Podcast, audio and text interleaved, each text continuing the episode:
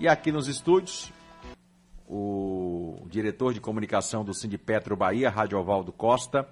Bom, nós estamos vivendo aí uma crise mundial no petróleo, a guerra é, é, no petróleo. E agora, para piorar, temos uma pandemia do coronavírus. Quais são os impactos que isso pode acarretar no petróleo, Radioval? Pois é, Calil, é, nós estamos vivendo talvez o que a gente chama de tempestade perfeita. Além do problema de saúde gravíssimo, que é a questão do coronavírus, ele também impacta a economia. E quando traz impactos à economia, nós estamos acompanhando aí, várias atividades estão sendo diminuídas ou até paralisadas. E isso prejudica os empregos, isso prejudica a circulação do dinheiro e atinge os mais diversos setores da economia, entre eles o petróleo. O petróleo está na sua maior baixa desde 1991. Ontem bateu abaixo dos 30 dólares. Por dois motivos. Por uma disputa comercial de preço do barril entre Rússia e Arábia Saudita, mas também o componente do coronavírus, que acabou impactando a redução do barril do petróleo. Isso traz um efeito positivo, que é, em tese, a redução dos preços de derivados. Gasolina, gás de cozinha e óleo diesel, que ainda não aconteceu no Brasil, só para registro. Né? A gente não teve, nós tivemos a queda no preço do barril em 50% nos últimos 10 dias, mas não tivemos ainda nenhum efeito concreto na redução dos preços dos derivados no nosso país. Isso é uma preocupação, porque isso, inclusive, poderia servir como uma forma de amenizar os efeitos do coronavírus nos outros setores da economia. Agora, também traz um outro problema, traz um problema, que é a diminuição de investimentos por parte das empresas de petróleo.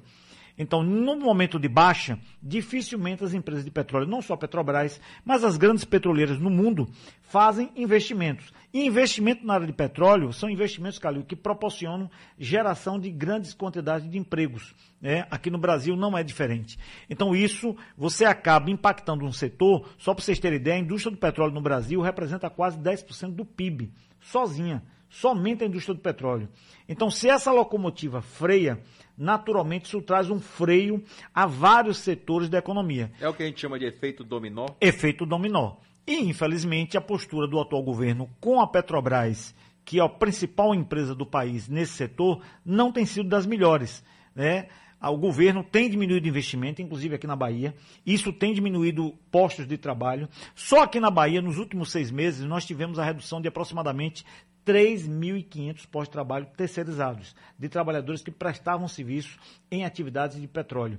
E isso traz impacto, principalmente na região de Alagoinhas, Catu, Entre Rios, Esplanada, Pujuca, mas na região que é produtora de petróleo, como também na própria refinaria Landulfo Alves, que hoje está seguramente no seu menor nível, tanto de capacidade de processamento de derivados, como também de geração de empregos para toda aquela região ali de Candeias, Madre de Deus e São Francisco do Conde. Bom, é...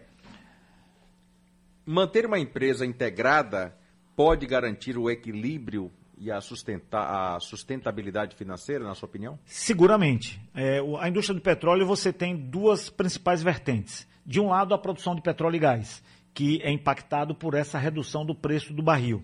Do outro lado, as refinarias, o parque de refino, que produz os diversos derivados que são consumidos, que tendem agora, por conta do coronavírus, ter uma queda no consumo.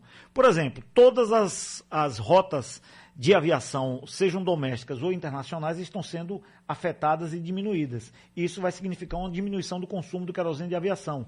Isso significa um, uma diminuição do consumo disso nas refinarias.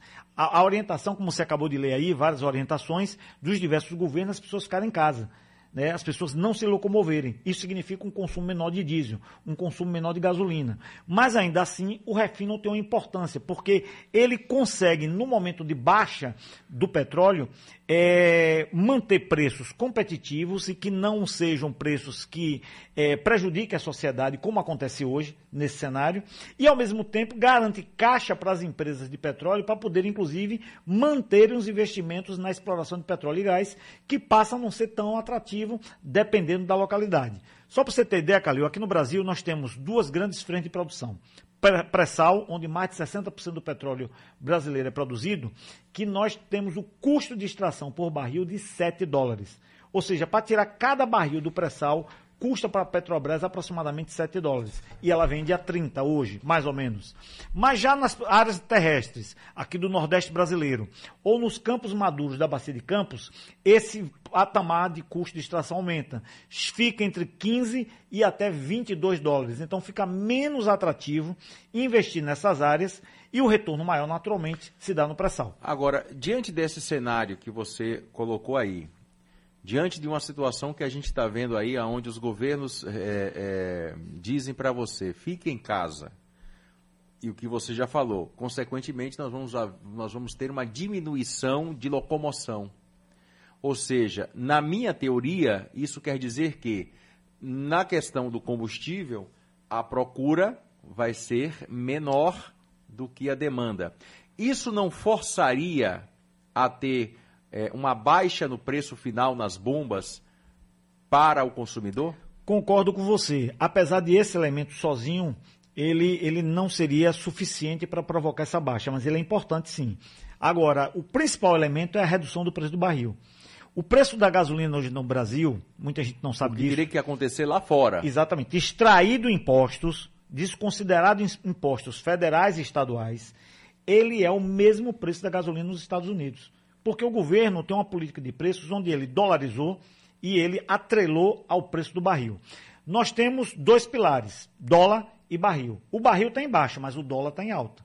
Então, a alta do dólar empurra em parte o preço para cima, mas a baixa do barril também puxa o preço para baixo. Eu entrevistei uma vez o Aloysio Mercadante, que foi ministro do governo Lula. Isso e do governo Dilma, não lembro agora, Também. mas do governo Lula ele foi ministro, e ele criticou justamente a dolarização. Sim. Qual é a sua opinião sobre isso? Totalmente contrário, porque os nossos custos são em reais. Os trabalhadores da Petrobras e terceirizados ganham em real. O custo da energia, o custo dos impostos, o custo do, dos insumos que são utilizados para produzir na nossa refinaria Landulfoves, por exemplo, são em real. Então não tem sentido você dolarizar um preço quando você tem custos em real. E principalmente no momento de alta do dólar. Porque aí você consegue aplicando Qual era a ideia quando se decidiu, olha, eu vou dolarizar? Qual era aí, a ideia? Boa pergunta. Aí, para mim, você fez a pergunta Eu não entendi até hoje. Chave. A pergunta chave é: a ideia é garantir atratividade para o parque de refino da Petrobras. Ou seja, o atual governo quer privatizar as refinarias. Oito refinarias, entre elas a Relan. E a única forma de deixar as refinarias atrativas para serem compradas por empresas internacionais é garantindo que o preço dos derivados é internacional dolarizado e preso ao, ao, barril. Só que agora, em um cenário desse, já era um absurdo a venda das refinarias da Petrobras. Em um cenário desse, de baixa do, do, do barril e crise mundial que está estabelecida não só na saúde, mas na economia, é uma loucura manter o processo de venda das refinarias. Elas a Relan, que é a segunda maior refinaria do país. Nós temos que garantir, Calil, que aumente a capacidade de processamento. Hoje a refinaria está em torno de 60 da sua capacidade de processamento, que é algo em torno de 350 mil barris por dia. É a segunda maior refinaria do país. Se a gente aumentar essa capacidade de refino, nós iremos contratar mais pessoas. Agora é o momento do Estado investir na economia. Em todo o mundo, os governos federais têm adotado medidas na perspectiva de proteger a economia dos seus países. Não adianta os governos ficarem inertes. E uma empresa como a Petrobras, que é responsável por quase 10% do PIB, não é pouca coisa, ela tem justamente a capacidade de oxigenar a economia em um momento de crise como esse. Nós temos que preservar a saúde das pessoas, temos que tomar os cuidados que você já alertou aqui, e a Record e a TV Sociedade vem alertando sobre isso, a Rádio Sociedade sobre isso, mas é preciso também garantir que a economia rode.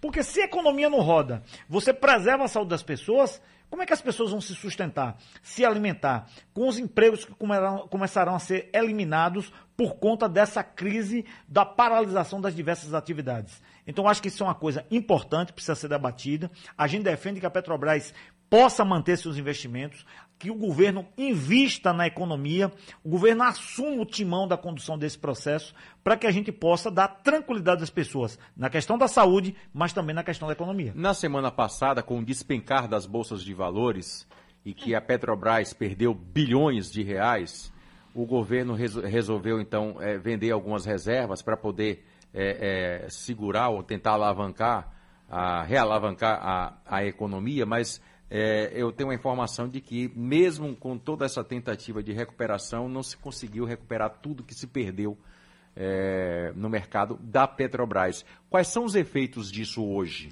ou futuramente? Esse é um efeito prejudicial meramente para os especuladores. Quem está me ouvindo agora, que é o cidadão comum, que é a dona de casa aqui de Salvador, do interior, é, das, dos bairros mais populares, essas pessoas não investem em bolsa de valores. Essas pessoas não têm ações da Petrobras. O que essas pessoas usam da Petrobras é o gás de cozinha, é a gasolina na moto, é a gasolina no seu carro, ou seja, são os derivados. É o, é o, caminhoneiro independente, autônomo, que usa no seu caminhão para poder dar sustento às suas famílias. Né? Então, nós precisamos, na verdade, garantir aquilo que alcança a população. Bolsa de valores prejudicou pouca gente, mas especulador aquelas pessoas que querem ganhar dinheiro fácil e rápido através, inclusive, da Petrobras. Então, não é um problema é, direto, porque do ponto de vista do prejuízo para a sociedade é insignificante. O que é que nós queremos da Petrobras? Que a empresa continue integrada, como você colocou, uma empresa forte, que garanta os investimentos, que gere empregos em Candeias, em São Francisco do Conde, em, em Catu, em Alagoinhas, em Madre de Deus, em Salvador. A gente precisa gerar, girar a roda da economia. E uma empresa como a Petrobras tem essa capacidade de girar a roda da economia. O que você defende, então, é que tem que investir. Fazer investimento. Não dá para a Petrobras agora se recolher como de certa forma o governo federal fez. Né? O governo apontou algumas medidas, certo? Mas medidas que inclusive estão sendo criticadas por especialistas, especialistas independentes de instituições econômicas de todo o país. Ora, o governo está pensando em aumentar o endividamento do aposentado. Isso não vai resolver o problema, melhorando a capacidade de empréstimo com mudança da margem. Não vai, eh, vai melhorar um pouco, antecipar o 13 terceiro, mas isso por si só não vai resolver o problema. O governo tem que gerar emprego. Para gerar emprego, o governo precisa fazer investimentos através das suas empresas públicas ou através de ações, inclusive, que possam significar a melhoria da qualidade de vida das pessoas. Rádio Ovaldo Costa, diretor de comunicação do Sinipetro Bahia, muito obrigado pela sua participação aqui. Nós é que agradecemos, como sempre, a Rádio Sociedade. Um abraço a todos e a gente, como sempre, se colocamos à disposição. Esperamos superar essa crise terrível para todos nós.